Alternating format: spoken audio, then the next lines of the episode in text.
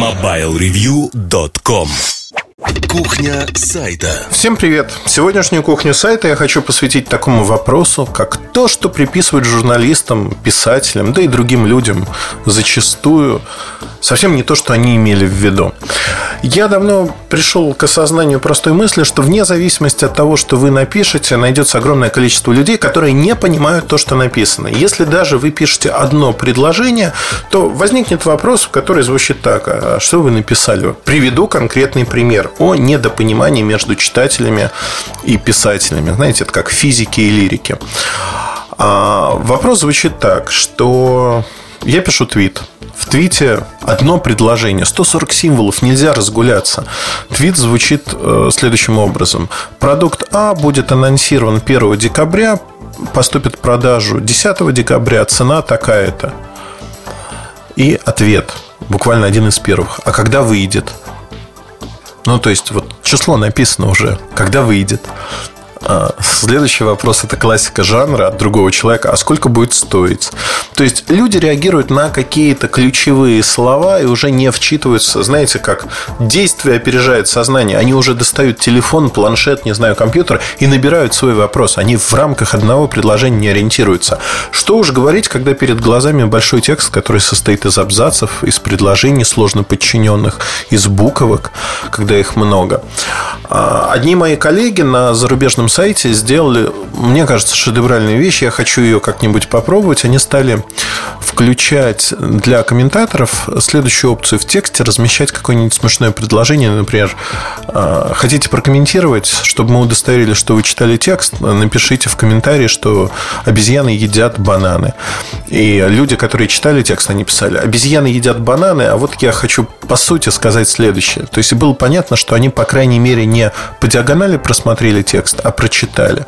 Я столкнулся очень давно с, то, с тем, что на форумах, э, в комментариях зачастую люди, они просто текст не читают, они сразу начинают комментировать. Они домысливают текст, например, по заголовку, по фотографиям, и начинают комментировать, исходя из своего здравого смысла и понимания ситуации. При этом, когда задаешь вопрос, а вы читали текст, люди говорят, нет, не читали. Но это классика жанра, потому что не только в журналистике. Многие люди обсуждают фильмы, которые не видели, обсуждают книги, которые не читали. Есть забавная книженция, э, которая так и называется «Как обсуждать книги, которые вы никогда не читали». Исходя из общего здравого смысла. Ну, Такая практика, такой мир, в котором мы живем. Поэтому в работе журналиста, мне кажется, очень важно не загоняться на эти темы, когда люди вам пишут, что вы кругом неправы, а, не читая ваш текст. И вы говорите, ну как же, подождите, я вот пытался все факты привести. Да никого не волнует ваши факты. Более того, ваш текст не читали. Его сразу прокомментировали. И это очень важно для осознания того, что вы все делаете, в общем-то, правильно. Другое дело, что есть определенная часть аудитории, которая не читает считает то, что вы делаете правильно, и не считает нужным даже читать, но считает нужным обсуждать эти тексты. Поэтому с этим бороться не надо, наверное, никоим образом, потому что ну зачем с этим бороться? Ну, судите сами. Но вы можете, конечно, с этим бороться, пытаться...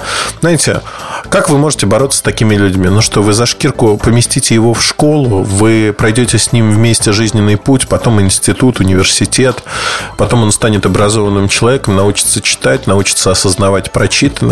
Вы не сможете заменить ему семью, вы не сможете заменить ему школу. Вот это уже состоялось, да, а, по каким-то причинам. Возможно, он образованный человек в других каких-то аспектах. В этом аспекте он не образованный, он не умеет осознавать и читать тексты. Но при этом он умеет испражняться комментариями, и это его стиль жизни. Не надо менять таких людей, вообще не нужно. Потому что это бесполезная задача, абсолютно бесполезная. Поверьте, семья провалилась, школа провалилась, вы здесь не преуспеете, кем бы вы ни были, и не надо примерять на себя доспехи Бога и говорить, что вы измените этот мир и измените этих людей.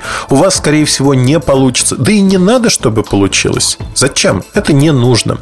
Поэтому на это реагировать не стоит, но при этом это вовсе не означает, что надо одевать на себя безапелляционный колпак и говорить, вот это так, потому что уж я так считаю. Всегда нужно приводить факты. И э, ваше построение мысли, оно должно основываться на фактах, когда одно вытекает из другого. Максимально разжевано.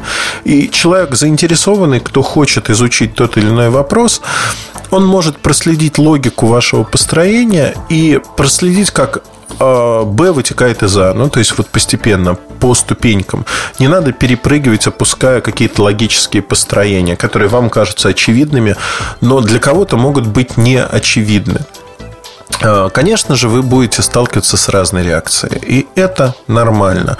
Меня больше всего радует, наверное, в комментариях то, что находятся не глупые люди, которые понимают логику построения, и когда кто-то начинает вот просто а, что-то писать, они отвечают, ну, вы сами себе противоречите, потому что в тексте сказано совершенно другое.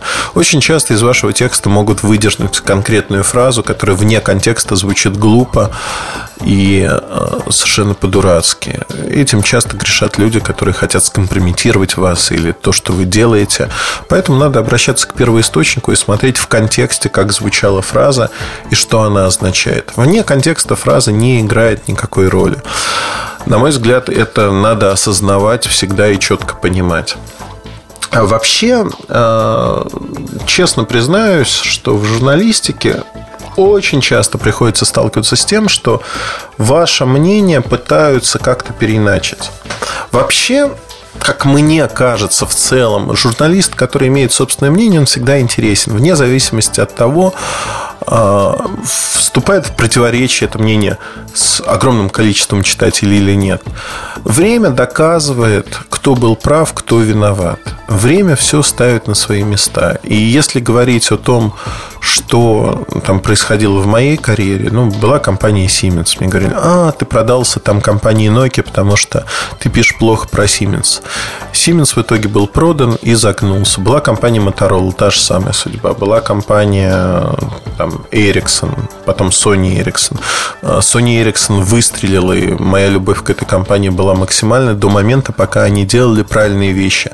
Стали делать неправильные вещи, я стал об этом говорить, и люди в компании они стали обижаться. Как же ты нас так любила, вот теперь... А вот теперь вы делаете плохие вещи, я об этом говорю. То есть, когда у вас есть свое мнение, и вы можете идти против мнения толпы, это правильно, это хорошо, с одной стороны. С другой стороны, конечно, приготовьтесь к тому, что вас будут... Вы будете всегда по жизни неправы во всем, во всех смертных грехах. В какой-то момент превратитесь э, в такого персонажа из анекдотов, как это случилось ну, в каких-то кругах со мной, наверное. Но тут важно осознавать и понимать, чтобы ваш бизнес, то, что вы делаете, никак не зависел от этих людей. Никоим образом. И там в профессиональных кругах э, там, где вы хотите работать и там, где вы работаете. Мнение относительно вас было однозначным, и когда людям надо было что-то сделать реальное, то, что можно пощупать руками, обращались к вам. Приходили к вам, и вы э, своей работой доказывали, что, в общем-то, все эти слухи, они могут оставаться у плебса, у толпы, а вы можете работать так же, как работали и раньше. Вот это не совпадение, скажем так, аудитории, оно очень важно для понимания. Поэтому не надо бояться, наверное, наверное, в журналистике, если вы только журналистикой занимаетесь, это то же самое. Не надо бояться идти против э, мнения большинства. Но всегда нужно аргументировать свою точку зрения, аргументировать свою позицию. И э, аргументация крайне важна не нужно. Вот на постсоветском пространстве, мне кажется, эмоциями пытаются очень часто, мы об этом говорили много раз, эмоциями пытаются заменить аргументы.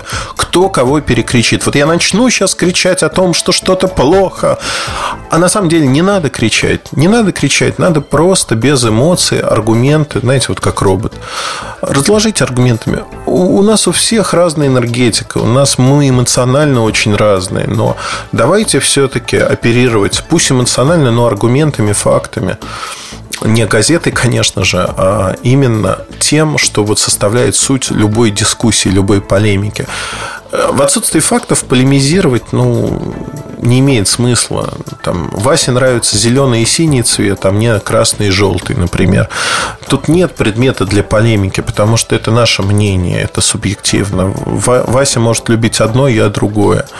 Но когда есть обсуждение рынка, есть обсуждение тех или иных вещей, есть вполне объективные факты, которые можно обсуждать. Есть метрики, по которым можно оценить успех или неуспех продукта. То, что делает компания, куда она идет. Ну и так далее и тому подобное. То есть старайтесь быть опираться на объективные факты, на то, что а, позволяет здраво рассуждать о рынке, вне зависимости от того, сколько пиара вложили в то или иное направление. Я всегда смеюсь, когда я вижу очередной героический продукт, который запускается. На моем веку их было огромное количество. Знаете, в медиа создается уже отработанная история. Apple был первым, кто это сделал. В медиа создается огромный шум. Создается в течение трех, четырех, пяти дней, недели, двух недель от силы. Когда вокруг продукта ломают копии просто невообразимым образом огромное количество людей, и а, продукт обсуждается просто в неимоверных количествах. То есть а, в действительности не, не, не просто обсуждается, а ломают копии. То есть делают все просто в неимоверных количествах, когда мы видим, что ну, там, первый Android-планшет Motorola Zoom Zoom запускался с такой большой помпой, что изменит рынок, провалился. Но создавалось в течение нескольких дней создавалось впечатление, что вот я включу утюг, и утюг мне про Zoom начнет рассказывать. Расскажет все, что только возможно. И конечно, непропорциональное внимание к таким продуктам, оно создавало впечатление всегда, что это продукты ключевые, очень важные для рынка. Это те продукты, которые сформируют этот рынок и сделают его очень и очень ну, другим, да, называя вещи своими именами. Этого не происходило никогда. И каждый раз, когда мы видели а, много запусков таких продуктов, вот этот медийный шум, он сходил на нет, и уже через какое-то время про продукты даже не помнили. Я вынашиваю мысль о том, что надо сделать рубрику «Герои былых дней», когда брать вот продукты, которые с большой помпой были а, запущены, и дальше смотреть, что с ними произошло. То есть, что произошло и а, какая была судьба у этих продуктов, оценивать там э, прогнозы данные относительно этих продуктов. Это будет достаточно забавно. Другое дело, что сможем ли мы сделать это как постоянную рубрику или выпускать такие материалы время от времени, не знаю. Но вот такой постфактум э, от комментировать продукты, запущенные с большой помпой, почему нет? В любом случае, мне кажется, что на сегодняшний день в журналистике есть для молодых, умных, талантливых ребят есть возможность вырасти, вырасти как человек, потому что в нашей жизни, к сожалению, не хватает внешнего давления для многих людей. То есть они живут в очень комфортной ситуации, когда нет причин для личностного роста. Человек растет под давлением, я выяснил это в достаточно юном возрасте, ну, если так можно говорить. То есть это бесконечные тренировки, это давление тренеров, это давление там, окружающих.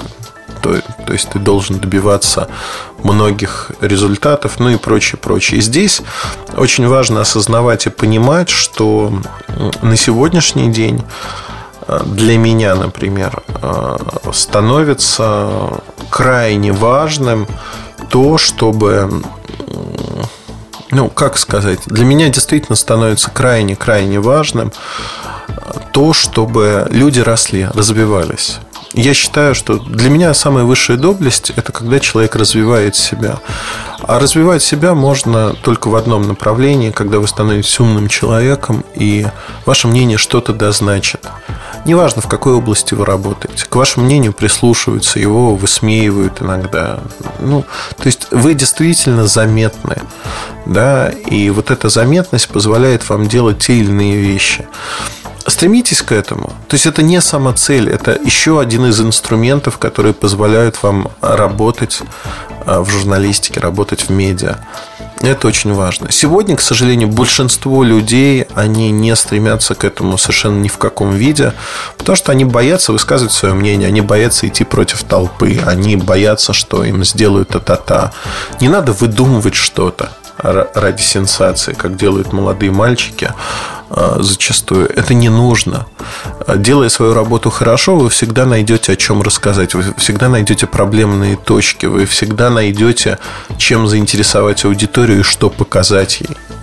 Одним словом, здесь можно говорить о том, что для личностного роста ну, огромное непаханное поле, и в этом направлении вы можете идти очень уверенно. Мне кажется, вот это крайне важно понимать. И никогда ничего не бойтесь. У страха глаза велики, страх парализует, страх не дает э, работать нормально, реализовать себя. Возможно, некоторые опасения, они адекватны, они нужны. Но вот откровенно бояться до паралича ничего нельзя и не нужно.